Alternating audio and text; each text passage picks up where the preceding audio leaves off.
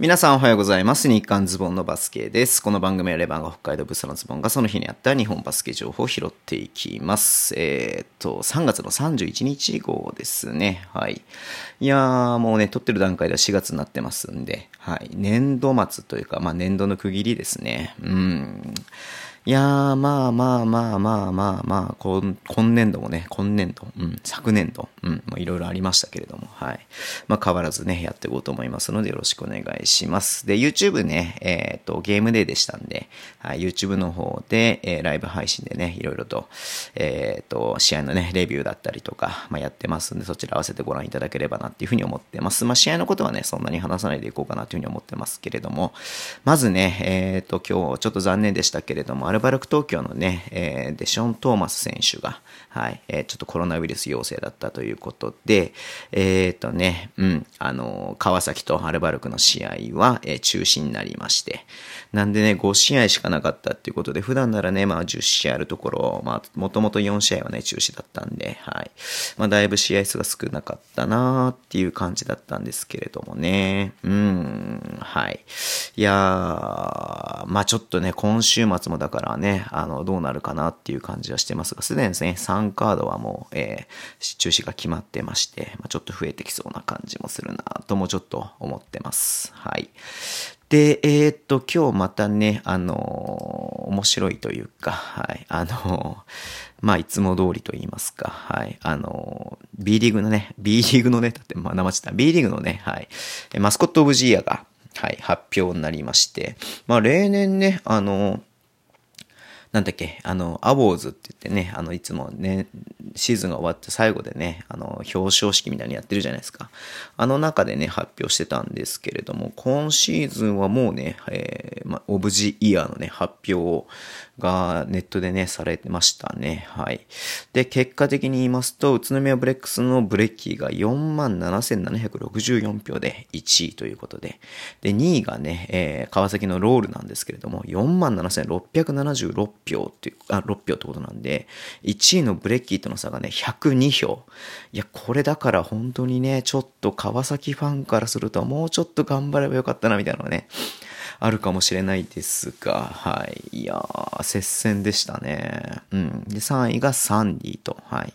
で、4位が広島のモヒカンアビー。昨年は15位とかだったのかな。うん。超ジャンプアップですね。うん。で、5位がルークということで、いや、アルバルクよりも広島のアビー、あの、アビーっていうか、モヒカンアビーですかっていう感じでね。うん。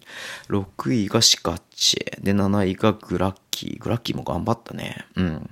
8位がコルスね。で、9位がレバードで、10位がゴーディーということで、レバードも今まで10位以下だったことが結構多かったんだけどね。うん。まあ、9位ということで、はい。まあ、良かったなっていうふうに思ってます。僕全然投票してなくてすいませんって感じなんですけれども。はい。まあ、こんな感じでね、うん。まあ、今年はなんかそんなに昨シーズンほどなんかこう、なんだろう、僕もの気持ちもそうなんだけれども、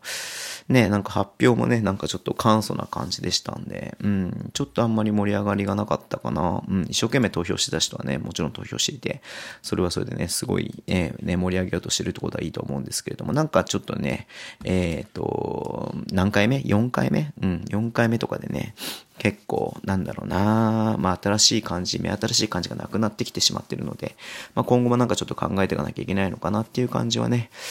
なんか僕は見てて思いました。はい。まあ、いずれにしろね、このね、あの、宇都宮に投票して、ブレッキーにね、投票していた宇都宮のファンの方、もしくはブレッキーファンの方ね、本当におめでとうございますってことは言いたいなっていうふうに思ってます。はい。で、もう一つね、えっ、と、もう一つ、あの、えー大きいニュースと言いますか、まあ、びっくりしたんですけれども、えー渡辺拓馬さんですよ。はい。渡辺拓馬さんが、えー、もともとね、アルバルクの方でなんかいろいろとやってましたけれども、なんと熊本ボルターズの、えー強化編成アドバイザーっていうことなんで、まあ、強化編成アドバイザーっていうとなんかね、ちょっと GM みたいな権限なのかなっていうふうに思ったんですけれども、まあ、あくまでアドバイザーなんで、アドバイスするだけなのかなっていう感じでね、熊本に常駐するわけではないとは思うんですけれどもね、はい。結構解説をやったりとか、うん、まあ、あと自分のね、クリニックックやったりとか、もともと福島出身なんでね、福島でクリニックやったりとかみたいな感じで、そこに力入れてたのかなっていうふうに思っていて、まあ、アルバルクのね、そのアシスタント GM とか、まあ、マネージャーみたいなことやってた時、まあね、なんかそれをやめたのもなんかこう自分の活動をね、いろいろやりたいみたいな感じで、あの、始めたのかなっていうふうに思ってたんですけれども、なんかこういうね、固定のチームに一つ、えー、入るっていうのがね、意外だなっていうふうに正直思っていたんで、はい。まあちょっとここをね、ステップアップあまあ、ステップというか、まあ、今後のキャリアのね、ステップとして、うん、まあ、どういうふうにね、今後、たくまさん考えてやっていくのかなっていうのがね、ちょっと気になるなっていうふうに思ってます。まあ、一回ね、YouTube ちょっと一緒に撮らせてもらったりとかしたので、うん、まあね、はい、あのー、多分東京の解説とかは続けるのかなっていうふうに思うので、また会った時にはね、ちょっといろいろと話聞いていきたいなっていうふうに思ったりとかもしています。まあ、いずれにしろ、まあ、本当に頑張ってほしいな、応援してるんでね、うん、渡辺拓馬さんの熊本でのね、活躍をめちゃめちゃあの、記念しております。はい。で、えー、あと、シーホース三河関係で言いますと、まずね、えー、アカデミーコーチということで、高島選手ですよ。選手っていう風に呼んだ方がいいのかな？コーチって呼んだ方がいいのかな？わかんないけれども、今ね、まだビーフマンで、えー、っとね、3x3 の選手として活躍してますけれども、2シーズンぐらい前にね、B コールで、えー、契約が、まあ、切れて、まあ、引退っていうね、あの、表現はしていないので、まあ、B リーグ復帰を目指すのかなっていうふうに思ってたんですけれども、うん。まあ、ちょっとね、年齢も36歳うん、今年、ん？6歳、7歳か、うん、なる年なんで、はい。まあちょっとね、まあこういうコーチみたいな形をやっていくのかなというふうに思っていたので、はい。あの、キャリアのね、最初は本当に、えっ、ー、と、まあ愛心、うん、で始めたのでね、まあ自分が長く、えー、チームにいた、まあ、現三河に戻るっていう形になるのかなっていうふうに思うんですけれども、はい。まあ、ちょっとね、こう、まあ、あの、一回ね、イベントであって、まあ、いろいろと話して、めちゃめちゃいい人だったんでね、うん。まあ、高島選手頑張って、選手、コーチ、うん、高島コーチか、うん、頑張ってほしいなっていうふうに思ってます。で、えっ、ー、と、合わせてね、あの、U18 のヘッドコーチをやっていた秋葉真司ヘッドコーチが退任ということでね、えー、リリースが出ていました。うん。まあね、あの、アスフレとかにいたのかな？あと、なんだっけ、えっ、ー、と、渋谷とかにもいたよね。うんうんうん。で、アカデミーコーチということで就任のね、リリースが1年、それこそ2年ぐらい前か、うん、に出てね、育成コーチやってましたけれども、まあ次のね、あの、あれがどういうことをやるのかわからないですけれども、はい。まあこれからの自分自自分自身の人生のとって大きな意味があると思ってますっていうふうに言っていて、うんうんうんうん。まあちょっとね、この後どういうふうになっていくののかなというふうには思いますけれども、はい。次の活動をね、ちょっとね、注目したいなっていうふうに思っています。はい。で、三河からもう一個出ていたのが、えっ、ー、とね、まあ、新型コロナウイルス関係ですが、経過観察中の2人の選手が、えーしえー、陽性判定だったということで、うん。